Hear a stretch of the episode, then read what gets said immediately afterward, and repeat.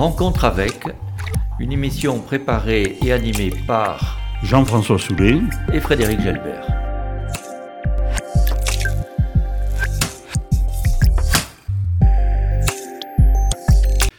Aujourd'hui, entretien avec Annette Lafourcade, ancienne hôtesse de l'air. Euh, merci Annette d'être venue au, micro, comme on dit, de, la radio web de, l'UTL. Donc, euh, vous habitez, c'est là que je vous ai connu tout dernièrement, à Thieste, qui est un petit village près de Plaisance du Gers. Euh, c'est hum, votre nid familial, non oui, c'est notre euh, lieu de rassemblement familial parce que nous, avons créé une société civile immobilière de façon à pouvoir gérer un bel un immeuble que l'on appelle le château et dans lequel dans cet endroit, j'ai pu utiliser un bâtiment qui était réservé à mon père, qui avait un atelier que j'ai transformé en petite maison que j'ai apprécié il n'y a pas très longtemps. non, c'est très bien rénové, transformé. Euh, vous parlez de votre père. Euh, donc, euh, qu'est-ce qu'il faisait comme métier? Alors, mon père était né à Plaisance, du Gers, donc c'était ses racines très profondes de, plusieurs générations de, de, gens qui prêtaient leurs bras, des brassiers. Et il a voulu revenir, mais il a. Euh, c'est compliqué. Il a d'abord euh, été obligé, jeune, de partir de Plaisance pour, pour travailler. Et il s'est retrouvé à Paris euh, chez un dentiste. Et, c'est pourquoi, au moment où il a été. il a devancé euh, le service militaire en 13. La guerre étant venue rapidement, il a connu Verdun, des, moments extrêmement difficiles pour lesquels il a fait des notes importantes. Et euh, à la suite d'une blessure, il a été soigné à Nice et il est revenu à la guerre. Et là, il a été prisonnier. Et en étant prisonnier, il a pu euh, effectuer le, métier de dentiste pour les prisonniers. Il n'était pas dentiste, bien entendu, mais enfin, il soignait euh, tous les, les prisonniers de sa section. Et en, entre-temps, euh, il avait connu au mariage de sa sœur, ma mère, dont le, frère avait épousé la sœur de mon père. Et euh, il y a eu une correspondance de 4 ou 5 ans euh, entre eux. Euh, au début, il commençait par être ma chère Henriette et à la fin, c'était ma bien-aimée.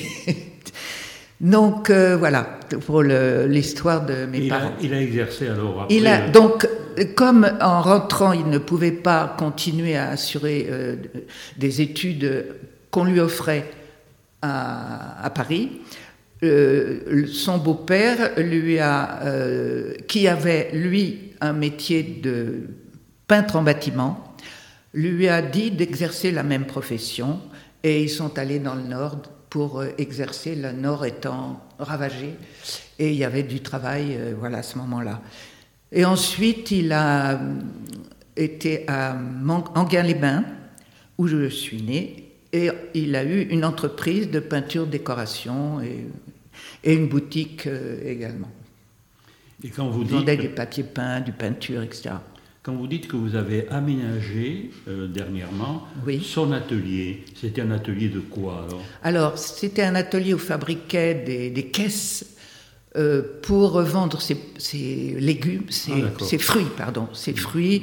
Et il, il, avait la passion de la pomologie. Il a planté des, arbres fruitiers énormément à une époque, et puis bon, euh, c'était peut-être pas une région suffisamment euh, bien où, la société peut-être euh, à laquelle il s'était adressé pas organisée suffisamment pour pouvoir vivre mmh. si bien que ça a périclité et que ils ont eu une vieillesse un peu difficile. Et euh, je reviens un instant Et alors, sur votre père et les carnets de route, là, Ah oui. notamment. Pour revenir à, à la, Oui. excusez-moi, à la- à l'atelier, Oui, c'était à l'origine une, euh, une écurie. Et ensuite, euh, il l'avait transformée pour, euh, pour, en menuiserie. Oui, disons. voilà. Et, ce- et ces carnets de route, ils se présentent. de- donc, c'est des carnets où il a noté euh, ses impressions pendant la guerre de 14. Voilà, oui. Et comment d'abord, matériellement, ils se présentent? Euh, C'est des carnets véritablement? Oui, Ou euh, des cahiers? Jour, jour après jour, il note ce qui, ce qui arrive D'accord. dans, dans, dans ces... euh, Et pour quelle période alors, euh, ben, euh, L'ensemble. 14 à, à 16, il a, Ah oui. dû être, euh, pris, euh, il a dû être euh, blessé euh, à ce moment-là, en 16, et, et puis il a repris en 17, et là où il a été prisonnier jusqu'en 19. Et vous avez fait deux communications sur ces carnets là, à la- à l'association dont vous êtes la vice-présidente, c'est-à-dire la Mésange Bleue à Plaisance du Gers. Je suis secrétaire, en fait, maintenant, oui. Enfin, vous, vous avez, vous avez été vice-présidente, non Oui, enfin, Et donc vous avez fait deux communications sur ces carnets. oui. Et euh, euh, je veux dire, euh, est-ce que vous avez envisagé de les publier, de les non euh, J'ai voulu les publier, mais euh, il fallait une somme assez, Ah oui. assez importante qui m'a fait un peu reculer. C'est volumineux, non? Non, non, c'est pas, c'est pas volumineux, mais enfin bon. On en reparlera. Et alors donc, euh, vous, vous naissez à Anguin, bon, vous faites euh, euh, des, vos études primaires là-bas, je suppose? Oui, a- alors euh, j'ai été déclarée à, à Anguin-les-Bains parce que la- l'entreprise était à Anguin et puis les boutiques aussi, mais la maison était à Soisy à côté, Soisy sous Montmorency, et c'est là où j'allais euh, à l'école. Bon. Et euh, donc, euh, on va arriver, sinon, euh, on va dire que je suis beaucoup trop long. Donc, je vais être licencié de la radio, je ne voudrais pas. Donc, arrivons au moment où vous décidez à devenir hôtesse de l'air. À quel moment ça vous a effleuré Et bien sûr, pourquoi euh, euh, Qu'en a-t-on dit autour de vous, euh, vos parents Mais à quel moment vous êtes dit euh, je pourrais être une hôtesse? Euh, euh, tout d'abord, j'avais été en, Angleterre pour euh, apprendre euh, un peu mieux l'anglais. Et en rentrant, euh, ma, ma sœur, dont le mari avait des, chan- des, oui, des chantiers, si on peut dire, en Algérie, euh, il faisait des, chefs de, de projets de pipeline. Euh, et on allait le chercher à Orly pour euh, et voir les hôtesses. Et comme dans mes campagnes, on avait une ouverture sur les Pyrénées tellement grande, j'avais toujours envie de, de découvrir d'autres horizons. Et c'était un moyen peut-être euh, qui m'a donné l'envie de, postuler pour être euh, hôtesse. Et euh, comme j'étais secrétaire dans aux Champs-Élysées dans une entreprise de, publicité, il y avait dans une petite rue une école IPSA tenue par des infirmières de l'air qui avaient fait Diem Diem Phu et créé cette école. Et là, on, en- on apprenait l'aéronautique, euh, la médecine tropicale euh, et surtout euh, les exercices de sécurité sauvetage qui étaient demandés dans les, entrep- dans les euh, compagnies aériennes. Voilà. Donc vous aviez Donc- deux, deux atouts. La connaissance de l'anglais, assez bien. Oui, et l'espagnol. Voilà, l'espagnol. Et- Et, et les connaissances acquises Oh, euh, ben, et c'est tout. à l'école de l'IP- l'IPSA Oui, oui, aussi, oui, oui. Oui, oui. Et allez-y, allez-y, et vous vous présentez un jour. euh, Et alors, euh, euh, donc j'ai postulé euh, après cette école à, à la TAI euh, et j'ai fait une saison euh, en 61. alors la TAI, qu'est-ce que c'était? Alors la TAI, c'était les transports maritimes internationaux qui ont fusionné par la suite avec euh, UTA, l'Union, alors là, je ne sais plus. Excusez-moi, j'ai un oubli là. Mmh. D'accord. Donc bon, voilà, l'UTA. Et donc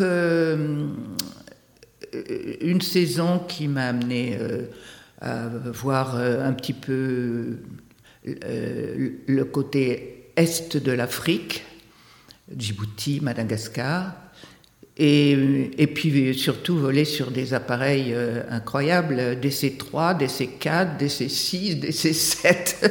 À hélice, bien sûr. Par hélice, et qui faisait un bruit terrible, et mhm. voilà. Et, et c'était euh, enfin, passionnant de découvrir ces endroits où, où j'ai vu beaucoup de choses, où j'ai des souvenirs d'escales euh, impressionnants que j'ai enfin que j'ai noté bien sûr à chaque fois. Vous preniez des, notes Ah oui, je, prenais régulièrement des notes. Oui. Et puis c'était euh, depuis l'enfance, je notais. et donc voilà. Et, et puis euh, par la suite, euh, ben, j'ai été à, à, Air France pour une saison également. Donc dans les années 60 Dans les années 62. 62. Et entre-temps, je faisais dans un centre euh, de dactylographie, euh, secrétariat, euh, des petits travaux. Quoi. Enfin, voilà, ce qui m'a amené une fois à aller au crayon, demandé par un monsieur qui avait besoin d'une secrétaire, et j'ai tapé donc un rapport et on a pris le café ensemble. Voilà. Et puis, ça c'est des petites anecdotes comme ça de temps en temps. Euh, et sinon, euh, après, ben, en, quittant Air France, euh, j'ai une amie qui m'a dit mais tu pourrais venir à Air Algérie comme moi et donc j'ai fait aussi une petite saison à, Air Algérie. Qui était une filiale d'Air France. Était, alors non oui. Alors il faut dire que on avait quand j'étais à Air France, il y avait eu le rapatriement de tous ces Algériens, les pieds noirs qui revenaient avec les, les, les, euh, cages d'oiseaux, euh, plein de, de, choses. C'était, d'une tristesse de voir des jeunes pleurer, des jeunes femmes, des messieurs. Et euh, c'était quand même très impressionnant. Et puis, bah, c'est là où j'ai rencontré un, ami qui est resté l'homme de ma vie pendant 30 ans et, qui était journaliste à Paris Match et qui avait échappé à une fusillade. Euh, voilà. Et puis, euh, donc, euh, après Air France, Air Algérie, où là, j'avais pas sensation, parce qu'il y, y, avait eu la cessation de, de, la guerre. Finalement, je plus trop. j'ai pas une mémoire merveilleuse.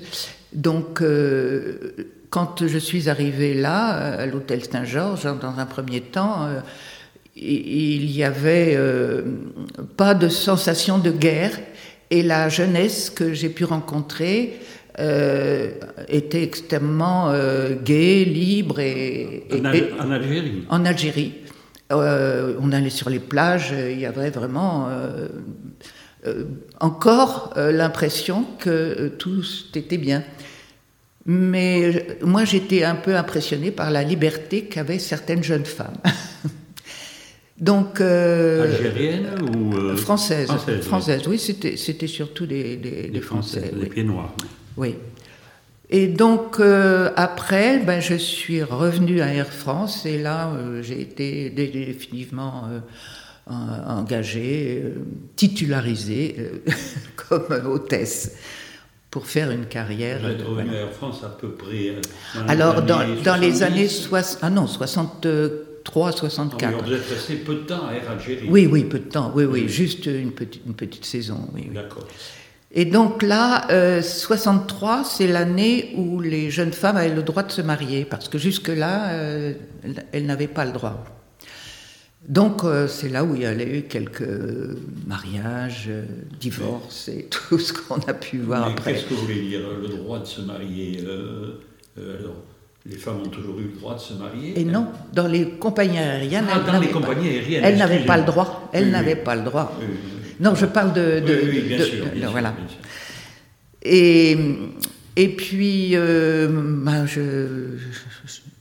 j'ai commencé par faire des longs courriers et, et au bout d'un moment, euh, il y a eu des longs courriers parce que je pouvais plus. il faut dire que ma, ma, ma carrière s'est déroulée un petit peu de 10 ans en 10 ans. Donc je suis resté 10 ans hôtesse et, et ensuite euh, chef de cabine principale. Deux galons. Euh, oui, chef, chef d'abord, chef de cabine, ensuite chef de cabine principale, voilà. ensuite instructrice et, et chef hôtesse. Voilà. C'est tout, toute une promotion possible euh, encore dans cette. Et il faut signaler aussi que c'était euh, salaire égal entre femmes et hommes. Hein. Et Ce qui était, ben, on avait un syndicat vraiment très puissant et on, acquis euh, énormément de ben, d'avantages, disons. Voilà. Euh, les, temps d'escale étant parfois longs, par exemple, quand on allait à, à, Tokyo, il fallait passer par Anchorage. À Anchorage, il fallait attendre l'avion suivant, qui durait huit jours. Donc, en huit jours, on avait le temps de, faire beaucoup de choses, d'aller pêcher, d'aller euh, chercher des des magnifiques saumons, des king crabs, et, puis on avait des stewards en général qui faisaient bien la cuisine, et, on invitait nos techniques pour venir, voilà, on jouait à pas mal de choses, de, de cartes, tarot, enfin, etc. Et il y avait des stews qui nous qui pilotaient et on a pu euh, voir le, le le McKinsey, le, la montagne, et euh, voir aussi euh, faire du skidoo. Enfin bon, voilà. Et euh, vous étiez attiré donc par le métier d'hôtesse. Mais euh, qu'est-ce qu'il emportait parmi vos motivations? Est-ce que c'était voyager? On comprend très bien, c'est un des avantages les plus évidents pour une hôtesse, la possibilité de découvrir de nouveaux endroits. Euh, mais est-ce que vous étiez aussi attiré par euh, un certain nombre d'avantages matériels, le salaire, les réductions sur les voyages, les avantages sociaux? Est-ce que c'était le contact avec les gens? Euh, Car euh, vous rencontriez, vous venez de le dire, des gens de tous horizons, donc c'était quand même très agréable. Euh, Qu'est-ce qui était la motivation principale? C'est un peu tout. Un peu tout. Un peu tout, parce que euh, j'ai toujours aimé le contact humain. Et ça, c'était euh, la richesse de ce métier, c'est qu'on pouvait rencontrer des quantités de gens qui confiaient leur leurs souvenirs ou leur, leur métier ou différentes choses. Et euh, en dehors du fait que les, les, vols étaient assez longs sur euh, long courrier, bien sûr, euh, la plupart ne pouvaient pas dormir, alors ils, venaient nous voir et euh, pouvaient échanger comme ça des, des quantités de, de, dont une anecdote. Je, je me souviens par exemple d'un d'un publiciste de Paris qui travaillait 7 jours sur 7 et un, une fois par mois, il allait à Las Vegas pour pour s'amuser pour s'amuser pour pour euh, dépenser ses, ses, ses, choux, ses sous. voilà, et, et ça c'est impressionnant. Il y avait aussi une, une dame euh, qui, qui m'avait confié qu'elle avait collectionné des boutons d'uniforme de, euh, et transformé en bijoux. Et elle avait pas mal gagné sa vie, d'après ce que j'avais compris. Et, voilà, de genre de choses. Il y avait aussi des, des, passagers un peu curieux, une dame qui n'était pas tout à fait euh, normale et qui euh, s'amusait à, couper des, des, petites poupées avec des cheveux sur le passager en, au-dessus, au devant elle. Et c'était un médecin qui avait essayé de la calmer, mais c'était extrêmement difficile. Et alors on avait amené un peu à l'arrière pour, euh, pour voir. Alors elle se changeait tout le temps de vêtements, on allait dans les toilettes, et puis voilà. Alors ce genre de, de choses. Et, il y avait aussi pas mal de, de gens connus, bien sûr. J'ai eu l'occasion de voir oh, des, des, quantités de gens comme euh, oh, je ne trouve plus le nom. Euh, de, oui, oui, oui, de, le chanteur euh, le plus ancien. le chanteur Luis Mariano. Non, non, non. Chevalier, Maurice Chevalier. Maurice Chevalier. Maurice Chevalier, excusez-moi, vous voyez, la mémoire, elle est terrible. Maurice Chevalier, enfin bon, plein, plein d'autres, bien sûr. Et les rapports justement avec les, passagers, euh, ont changé, paraît-il. Hein. autant euh, pendant une période, les gens qui voyageaient en avion, c'était euh, des gens aisés, comme on disait, avec une certaine éducation. Puis les voyages se sont popularisés, tout le monde, et c'est une bonne chose, a pu prendre l'avion. Et les, les, hôtesses se plaignent parfois qu'elles n'ont plus la même considération, que il y a des vulgarités qui n'existaient pas, il y a tout ça. Est-ce que vous avez senti cette évolution? Jamais. Jamais, jamais. Non, non. Euh, la, seule chose que je peux dire, c'est que euh, les retours de, Club Med, par exemple, ah où les gens étaient un peu foufous, euh, qui, qui un peu perturbés, des gens qui arrivaient à bord en étant déjà un peu alcoolisés, euh, là, on avait euh, comme consigne, enfin c'était le commandant de bord qui la prenait, de, le débarquer si vraiment c'était impossible. Mais euh, dans l'ensemble, il y avait des passagers qui étaient un peu compliqués, c'était les, juifs qui venaient de Tel Aviv ou qui allaient ou qui revenaient de New York à Tel Aviv et qui, eux, euh, avaient des repas spéciaux. Et comme ils changeaient de place, c'était une casse-tête pas possible pour, retrouver ces personnes en question. Et les enfants étaient particulièrement brillants et mal élevés. Mais euh, en dehors de ça, euh, la seule, les seuls passagers extraordinaires que j'ai jamais vus, ce sont les Japonais. Ce sont des gens qui sont calmes, qui rangent tout, qui dorment, et, qui peu exigeant et vraiment euh, très agréable. Et euh, j'aimerais connaître un peu les, rapports à l'intérieur de la corporation. J'appelle la corporation celle des hôtesses et celle des stewards. Euh, et puis également les rapports avec le, personnel, les pilotes. D'abord, entre vous, bon, il y avait une hiérarchie, vous l'avez rappelé, puisque vous avez monté depuis le, hôtesse jusqu'à euh, euh, instructrice, et même au-dessus, c'est... Chef hôtesse. Chef hôtesse. Bon, alors quels sont les rapports euh, Vous êtes fait des amis vous, Ces rapports sont parfois tendus Non, non, non. il faut dire que la plupart du temps, ça dépendait de, du nombre de personnes qu'on avait à bord les relations, d'abord, euh, les équipages changeaient tout le temps. On n'avait jamais les mêmes personnes, jamais les mêmes euh, pilotes techniques, jamais euh, les mêmes hôtesses ou stewards. Ah Ça, il y avait tout le temps. Alors on en retrouvait quelques-uns, bien sûr,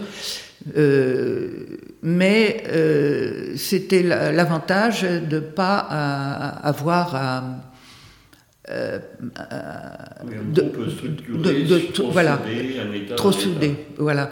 Et donc, euh, comme euh, avant de, de, faire un vol, il y avait un, briefing, on mettait les choses au point, chacun avait son poste, de, savait ce qu'il fallait faire, et en général, ça se passait très bien. Il y avait évidemment toujours des personnalités un petit peu difficiles qui voulait une chose et puis son contraire. Euh, mais dans l'ensemble, euh, c'était plutôt euh, courtois. Courtois, oui, oui. Et la tenue, vous avez changé. Tantôt c'était Dior, tantôt c'était Balenciaga, etc. Oui, oui, oui. Il y a eu Nina Ricci, il y a eu de 16, oui. Il y a eu plusieurs. Oui, on a eu au bien changé trois, quatre fois d'uniforme. De, Bon, ça vous allait. euh, De même, euh, les coiffures, on vous a imposé ou le chignon, euh, Alors là- de cheval, non, non. Dans les, les- sur les longs courriers, c'était difficile de, de garder euh, une coiffure euh, propre. Alors, on- euh, la plupart avaient acheté des, au début, euh, des, euh, des faux Des cheveux, perruques. des perruques, des perruques. Donc, euh, voilà, et, et ça, c'était très difficile à porter parce que c'est chaud. On a- voilà. Et on- alors, bon, on se débrouillait plus ou moins dans les hôtels pour retrouver un, un coiffeur, mais on n'avait pas beaucoup de temps. Par contre, en escale, on avait vraiment le temps de, pouvoir partir euh, pour faire des excursions un peu partout. Oui, c'était bon, parce que les temps de repos euh, étaient euh, obligés dans, des escales en fonction du, temps et, de la longueur du vol, voilà. Si bien que j'ai eu l'occasion de partir en taxi avec ou l'équipage ou toute seule faire des tas d'excursions. Ah oui. Par exemple, à ce sujet, euh, prenons un Paris-New York, à peu près 8 heures, 8-10 heures, enfin, selon Oui. la période. Euh, L'escale était de combien donc, pour un Paris-New York? Alors, Paris-New York, on devait rester deux jours. Ah oui.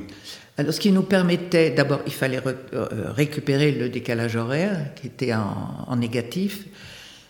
Et, euh, et ensuite, ben, à ce moment-là, on allait se promener sur la cinquième jusqu'au port, où il y avait des boutiques où on se trouvait des, des, des- draps, des serviettes, des choses comme ça, ou chez Macy's, qui était le grand magasin plus connu, et où, où aller voir des musées, euh, le Met, euh, etc. Il y avait des, tas de possibilités pendant au moins une journée.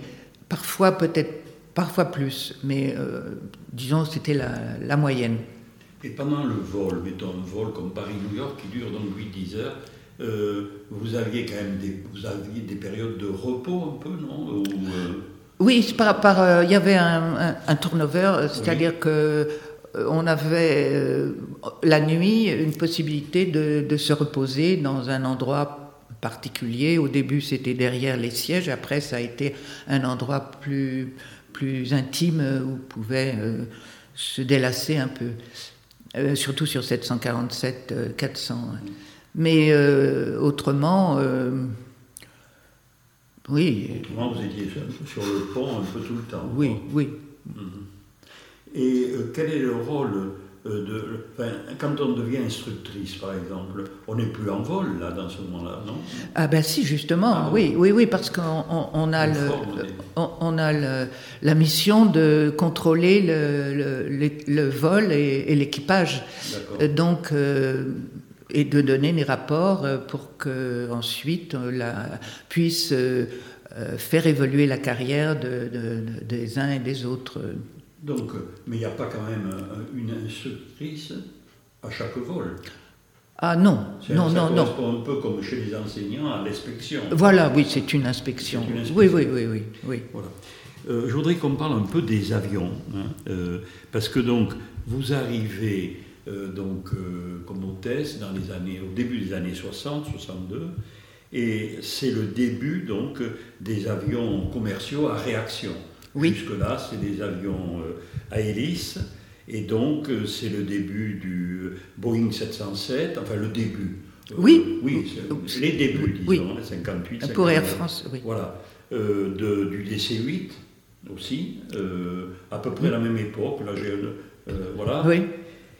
Et euh, euh, Et surtout de la caravelle. et de la caravelle, bien sûr, hein, euh, absolument. ça a été à partir là aussi, oui, de 59 exactement, à ce moment-là. Euh, vous qui avez connu un peu la période avion à hélice, et puis vous êtes passé sur l'avion à jet, euh, qu'est-ce que. Euh, vous rappelez un peu du sentiment, un peu de peu d'effroi, un peu de stress, euh, au contraire, euh, euh, un sentiment d'euphorie non, sur la caravelle, c'était très agréable. Sauf à l'arrière, où il y avait un, léger endroit pour les bagages, et où là, on avait un siège PNC, ce qu'on appelle le personnel navigant commercial, et qui était assez bruyant parce qu'on était entre les, deux réacteurs à l'arrière. Mais autrement, non, c'était un avion superbe. Ah oui, avec plein de noms de châteaux. oui, oui, oui, oui. Euh, et sinon, le, Boeing 707 aussi Le 707, euh, oui, c'était un peu plus. Attends, je me souviens plus trop hein, du 707. Euh, j'ai beaucoup volé sur le 747 et 747 plus grand, le 400. 400, ah oui.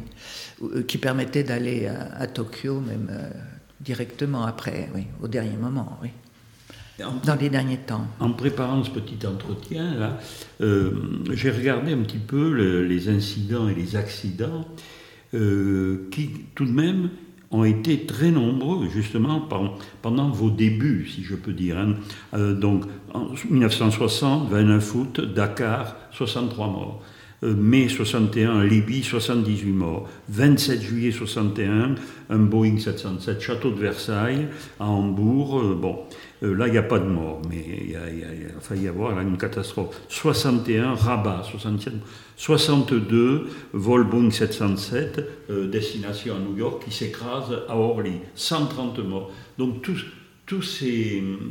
Euh, après, on s'aperçoit, hein, dans la liste, dans la chronologie, que comme d'ailleurs dans l'armée de l'air, les accidents sont nettement moins nombreux. Hein. Je pense qu'il y a... Ah oui, nettement. Voilà. Mais euh, vous, en aviez, vous aviez ce sentiment réel d'un risque? Non, non, non. mais j'ai eu un accident euh, ah grave. Ah oui. Euh, sur, à Bombay, un 747 qui ramenait le passager un peu hétéroclite, puisqu'il y avait, on venait de Hong Kong, et y avait, on avait récupéré des aborigènes d'Australie qui étaient encadrés par des, par des religieux, et il y avait donc des Vietnamiens qui, fuyaient la, guerre du Vietnam, euh, quantité de, gens différents, et, l'avion euh, à Bombay avait eu du retard, on avait servi des, jus de fruits, et puis on était parti, et en roulant, euh, probablement que l'avion n'avait peut-être été mal contrôlé, mais le liquide hydraulique a pris feu, et à un moment donné, euh,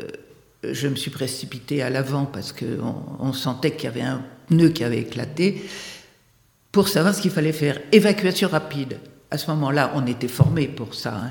Et donc, euh, euh, on est, me suis précipité sur, mon poste. À ce moment-là, j'étais chef de cabine, j'étais à, à porte 4 gauche. Et on nous avait donné la, consigne de supprimer à droite euh, tous les, évacuations. Il fallait aller à gauche. Donc le steward qui était en quatre droite s'est précipité sur moi. J'ai ouvert la porte, il est descendu et les, moteurs tournaient encore, ce qu'on m'a un petit peu reproché. Mais ça a permis d'aller très vite puisqu'on a mis une minute trente pour évacuer les passagers et tout le monde, quand on voit que la porte s'ouvre, euh, mais déjà la fumée, on voyait plus devant ce qui se passait. Euh, donc euh, voilà, on s'est retrouvé à l'escale avec tout le monde. Les passagers, il y avait des bidonvilles dans le champ avec des Indiens qui étaient venus pour prendre les colliers de passagères, enfin d'une, une tout au moins, un bus qui nous amenait à l'escale. Enfin bon, et puis on s'est retrouvé au Taj Mahal, le plus beau hôtel de, Bombay, euh, à deux dans une chambre, en ne pouvant pas dormir, en ressassant. Et on avait, le, dans le toboggan, quand on s'était éjecté, on avait tout perdu. Euh, on était parti pieds nus parce qu'il fallait glisser, pas laisser nos chaussures et tout. Alors on s'était retrouvé à Bombay en train de chercher des vêtements euh, plus ou moins curieux. Euh, voilà. Mais ça a été. Et, oui, puis les enquêtes après. On est resté huit jours. Et donc, vous avez quitté donc Air France pour la retraite, disons, non oui. J'ai volé sur Concorde aussi. Ah oui, sur Concorde, oui, oui, bien sûr. J'ai volé sur Concorde un an à peu près. Et euh, alors là, ça a été euh, extraordinaire. Ah oui Ah oui, comme expérience, oui, C'est un avion tellement beau. euh, c'était un plaisir d'être là. Sur Vous alliez à New York, là les, ah, on a, Alors, alors j'ai eu la chance d'aller non seulement à New York, mais à Mexico, à Caracas, et, faire un vol d'inauguration à Dallas, qui n'a pas été suivi euh, après.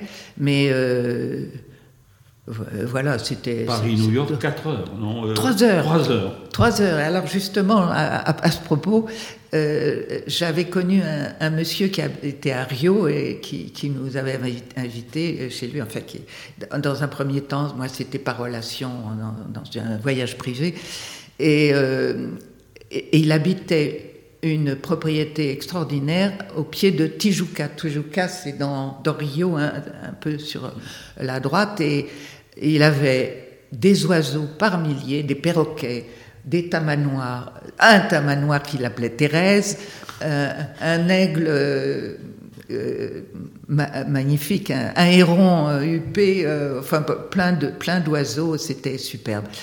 Et de toutes couleurs, il y avait des orchidées. Et alors, il y avait des colibris, on prenait la batida sur sa terrasse, un colibri qui passait, de, qui, qui, allait dans les biberons euh, qui étaient suspendus, euh, grappiller le, sucre. voilà. Donc un très bon souvenir du Concorde. Ah oui, oui, oui. Mais pas que du Concorde, bien sûr. Mm-hmm. Parce que moi, ce que j'ai préféré, c'est l'Asie, où j'ai été assez longtemps et s'occuper d'hôtesses japonaises. Et, et vraiment, l'Asie, c'était une merveille. Vous dites vous occupez d'hôtesses japonaises, pour les former, non, non? Euh, pas, non, pas pour les former, mais pour, euh, pour les encadrer. Mhm. Et, et c'était des jeunes femmes euh, qui étaient euh, intelligentes et qui apprenaient le français extrêmement rapidement et, et surtout efficaces. Et voilà, il y avait aussi pas mal de d'anecdotes sujet. Donc vous avez euh, pris votre retraite dans les années 80, par là, non 80... Ah non, 92. 92. 92, mais je suis restée à Paris pendant six ans. Ah oui.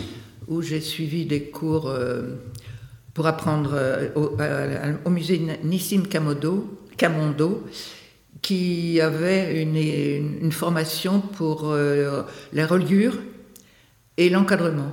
Moi, j'ai pris l'encadrement pendant deux ans euh, pour s'occuper. Et puis, je suivais les cours à, l'université Interage, où on s'occupait d'un jardin botanique, où il y avait des conférences à Maison Alfort, et puis, euh, puis l'informatique, euh, qui m'a permis de continuer l'informatique et d'être un peu plus habile, disons. Et ensuite, ça a été le Gers. Donc, euh, vous êtes alors après, oui, alors euh, au bout de six ans, comme j'allais de temps en temps, je m'occupais de la l'administration de notre SCI depuis la mort de nos parents, arrivés en 75. Et donc, il fallait venir de temps en temps surveiller les travaux, choses différentes. Si bien qu'au bout d'un moment, c'était difficile parce qu'il fallait que j'habitais euh, dans la région parisienne, à, côté de Nogent, à Brie-sur-Marne. Et euh, là, euh, il fallait prendre le métro, aller à Paris, prendre ensuite ou le train ou un avion. Et à, l'arrivée à Lourdes, il fallait trouver un bus. Ou... Alors j'avais fini par faire arranger la voiture de mon beau-frère pour, pouvoir avoir un, moyen de transport de Lourdes à chez moi. Sinon, euh, c'était compliqué, il fallait demander l'aide d'un quelqu'un pour venir me chercher. Alors j'ai décidé de venir m'établir à, à. Voilà. Et là, ben, il y a beaucoup de choses intéressantes aussi. Une dernière question que je voulais vous poser avant, mais elle m'a échappé, donc on revient un peu en arrière, c'est la question de la rémunération. Parce que euh, j'ai regardé euh, combien aujourd'hui gagnait une hôtesse ah pour avoir une idée. Et j'ai été surpris. Euh, j'ai trouvé que c'était modeste, en tout cas beaucoup moins élevé que je ne croyais. Alors, si mes sources sont bonnes, une hôtesse débuterait aujourd'hui à 1800 euros.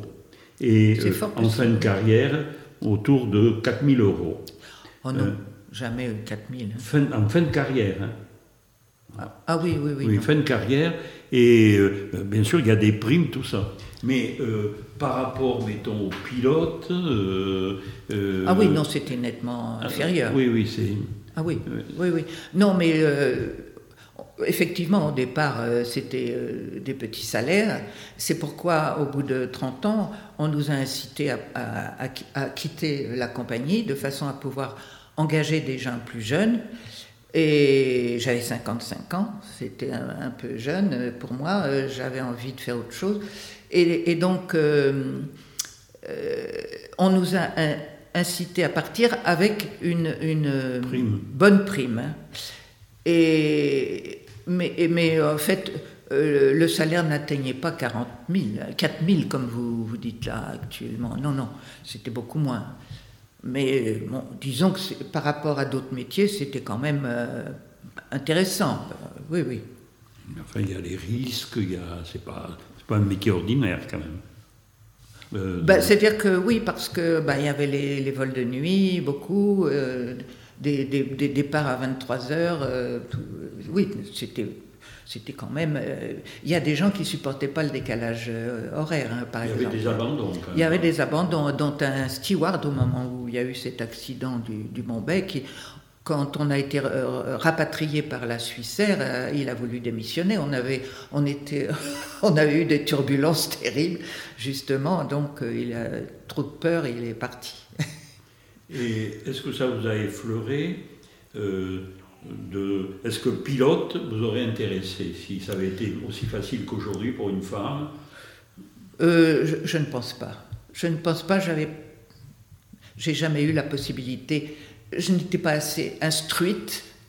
Il aurait fallu euh, faire beaucoup de, de mathématiques, et c'était pas mon truc, les mathématiques. non, Donc pas de regret. non, pas de regret du tout, du tout.